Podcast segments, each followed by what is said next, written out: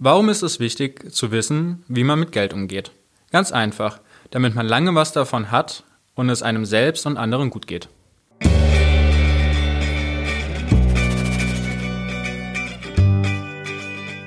Belz Stories, Geschichten aus der Verlagsgruppe Belz. Heute spreche ich mit dem Autor von Mein Geld, Dein Geld, Mike Schäfer. Er hat Psychologie studiert und arbeitet in einer Schule als Projektleiter der Schulkindbetreuung. Mit seiner Frau schreibt und podcastet er über Finanzthemen für Paare auf www.beziehungs-investoren.de und er schreibt am liebsten mit einem Kakao an seiner Seite. Und ich habe mir gedacht, dann bringe ich auch einen mit und für mich gleich mit, dass wir hier ein nettes Gespräch haben. Ja, herzlich willkommen, Mike Schäfer. Vielen, vielen Dank für die Einladung. Ich freue mich sehr, dass ich hier sein kann. Sehr gerne. Wir sind in den Räumen von Belz. Äh, das heißt, ich bin heute auch zu Gast hier. Mein Name ist Jana Stahl. Wir wollen über ein Thema sprechen, über das ich es eigentlich, also viele wollen nicht so gern drüber sprechen. Ja. Das schneiden wir vielleicht nachher auch nochmal an, aber ich wollte Sie als erstes fragen, wie alt waren Sie, als Sie das erste Mal Taschengeld bekommen haben?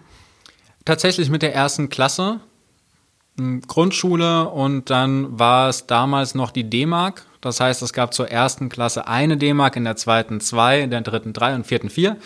Und ab der fünften haben wir dann irgendein anderes System gefunden. Aber das war der Start im Taschengeld. Und wissen Sie noch, was Sie sich davon geleistet haben oder auf was Sie gespart haben? Also im Detail weiß ich es nicht mehr. Ich habe aber noch eine Situation sehr präsent. Ich glaube, ich war in der fünften oder sechsten Klasse. Und wir hatten bei uns um die Ecke einen Kiosk und mit ganz vielen verschiedenen Zeitschriften. Normalerweise haben diese Zeitschriften 1, 2 D-Mark gekostet und es war eine dabei, die hat 5 D-Mark gekostet, was für mich damals jede Menge Geld war. Und dann habe ich diese Zeitschrift gekauft, bin nach Hause und habe sie meiner Mutter gezeigt und meinte ganz stolz, guck mal, ich habe mir was geleistet. So, das ist eine sehr prägnante Erinnerung, weil ich mit meinem Taschengeld gekauft habe. Ich weiß auch nicht mal, was für eine Zeitschrift das war. Ab welchem Alter sollten denn Eltern mit ihren Kindern sich über Geld unterhalten? Was denken Sie? Also wir haben ja selbst einen Sohn, der ist mittlerweile zwei Jahre alt. Wir haben ein, zum Hochzeit, zu unserer Hochzeit so ein riesengroßes Sparschwein bekommen.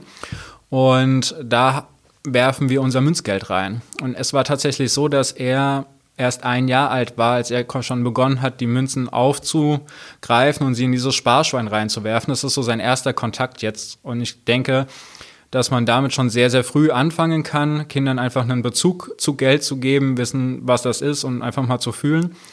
Wirkliches Sprechen fängt dann damit an, wenn es darum geht, äh, einzukaufen und dann an der Kasse zu bezahlen. So, das kann auch schon ein drei- oder vierjähriges Kind unser ist jetzt gerade dabei, die Sachen aufs Band zu legen. Er kann noch nicht rüber gucken, um zu bezahlen, aber er legt schon Sachen aufs Band. Und das sind gute Anknüpfungspunkte, weil die Kinder das sowieso mehrfach in der Woche mitbekommen. Und ist es so, dass es günstiger ist, das habe ich mal irgendwo gelesen, ähm, dass die Eltern dann mit Bargeld bezahlen sollten als mit der Karte, weil man dann auch wirklich sieht, was da über, über die Ladentheke quasi geht? Auf jeden Fall. Also für Kinder ist es einfacher nachvollziehen, weil ich gebe etwas und tausche es daher ein. Das ist auch etwas, was sie sowieso im Kindergarten auch schon machen, dass sie Spielzeug miteinander tauschen oder Sammelkarten miteinander tauschen. Und da ist das natürlich wesentlich näher an der eigenen Erfahrung dran. Und man hat auch die Möglichkeit, den Kindern einfach ein bisschen Geld in die Hand zu drücken und zu sagen, guck mal vielleicht, was du dir davon kaufen kannst. Aber dann sind wir wahrscheinlich schon eher in der Grundschule. Was ist Ihnen denn das Wichtigste, was Sie Kindern über Geld mit auf den Weg geben wollen?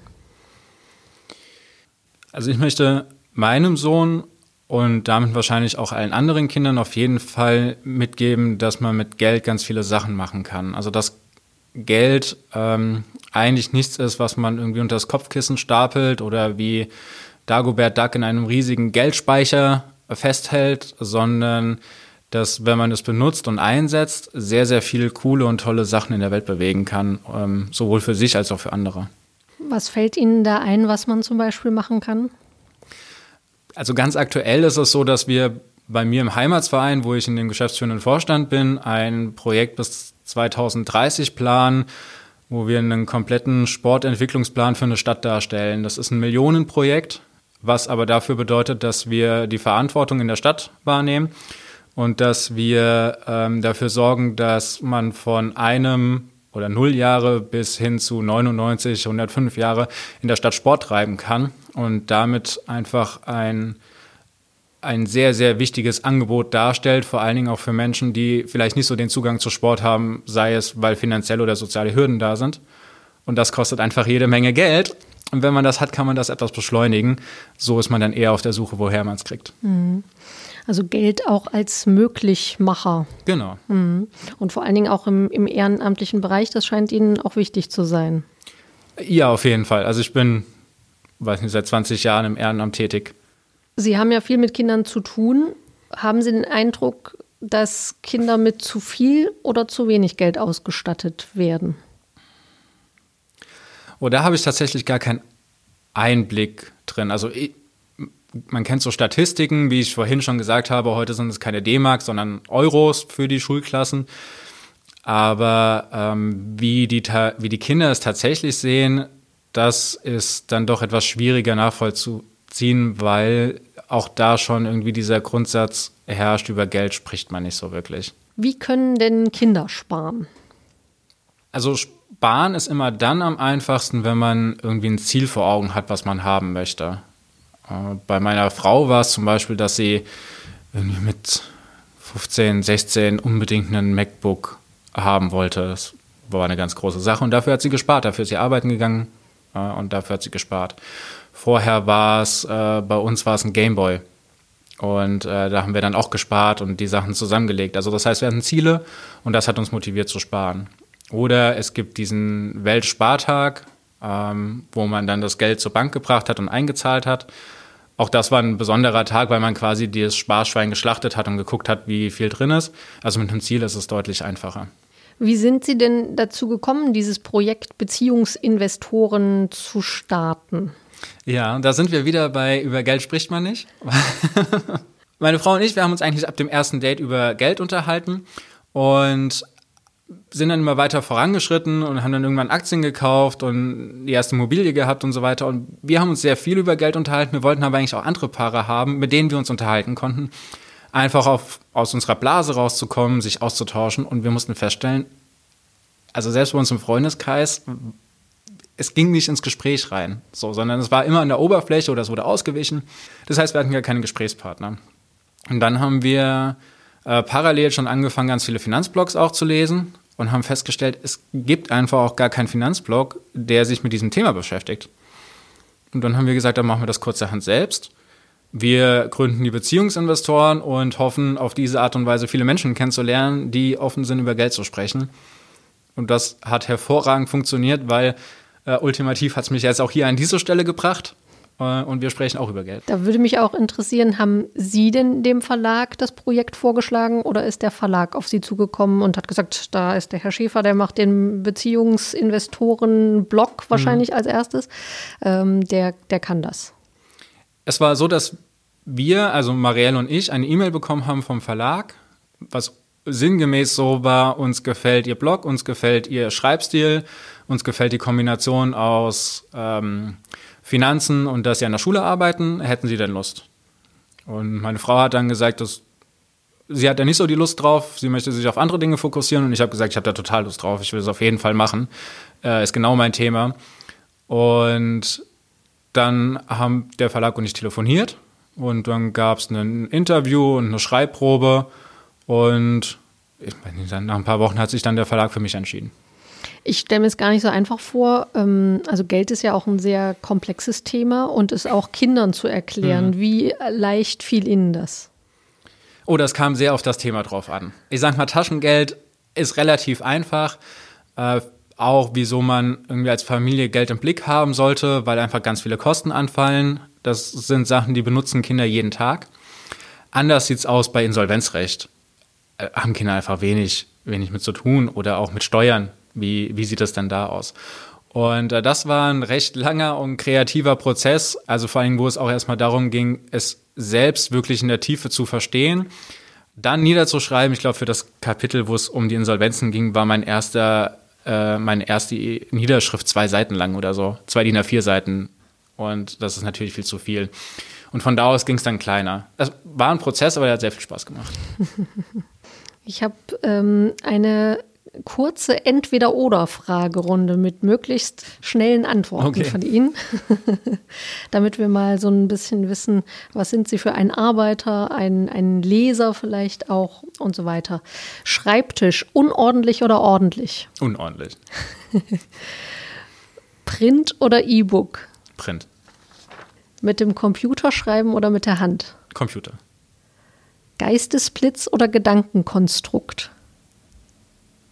Geistesblitz. Und dann selbst lesen oder vorlesen? Momentan mehr vorlesen. Mhm. Stimmt es, dass äh, Ihr Sohn der Baby-Investor ist? Ja, genau. Finde ich einen sehr, einen sehr schönen Spitznamen. Äh, genau, wir wollten, dass er anonym, anonym bleibt und dass es irgendwann seine eigene Entscheidung ist, ob er quasi bei uns mit auftritt und ob er seine eigenen Profile hat. Das kann er momentan noch nicht entscheiden und deswegen tritt er nur als Baby-Investor auf. Okay. ähm, das ist ja mal spannend, was aus dem Baby-Investor dann äh, mal wird. Wir müssten vielleicht noch mal in ja, 10, 20, 40 Jahren nochmal sprechen und dann mit dem Sohn vielleicht. Auf jeden Fall. Er ist auf jeden Fall schon am Investieren. Er hat sein eigenes Depot, hat seine eigenen Aktien. Ist kräftig dabei. Okay. Jetzt ähm, wollen Sie das Buch ja auch vielen anderen Kindern vorstellen, vorlesen vielleicht. Wann ist das möglich? Also es gibt einen ganz konkreten Termin, der ist am 18. Oktober in Frankfurt am Main in äh, dem Geldmuseum der Bundesbank. Das ist unten drin. Da war ich selbst schon mit einer Schulklasse. Ist ein wirklich tolles Museum. Das, was mir am meisten in Erinnerung geblieben ist, dass der Euro, als der entstanden wurde, ausgeschrieben wurde, wieder aussehen soll. Und in diesem Geldmuseum sieht man die Alternativen, wie der hätte aussehen können. Das ist einfach sehr, sehr spannend. Und da freue ich mich total, in dieser Location das Buch vorzustellen. Und äh, das findet zwischen 15 und 16 Uhr statt in dem Geldmuseum in Frankfurt. Ja, Mein Geld, dein Geld heißt das Buch von Mike Schäfer von Mäusen, Kröten und Moneten. Es ist für Kinder ab sieben Jahren und es kostet übrigens 16,95 Euro. Vielen Dank, Herr Schäfer, für Ihre Zeit. Sehr gerne und vielen, vielen Dank für die Einladung. Autor Mike Schäfer und Kika-Moderator Andri Gatzke präsentieren am Sonntag, den 18. Oktober um 15 Uhr das Kindersachbuch Mein Geld, Dein Geld und laden ein zum Workshop für einen entspannten Umgang mit Geld. Veranstaltungsort ist das Geldmuseum der Deutschen Bundesbank in Frankfurt. Das ist in der Wilhelm-Epstein-Straße 14. Der Eintritt ist frei. Kinder können auf buchmesse.de angemeldet werden. Alle Infos zu dieser und weiteren Veranstaltungen im Rahmen von Belz liest, meine mobile Buchmesse, finden Sie unter belz.de/slash Buchmesse. Moderation und Podcastproduktion Jana Stahl.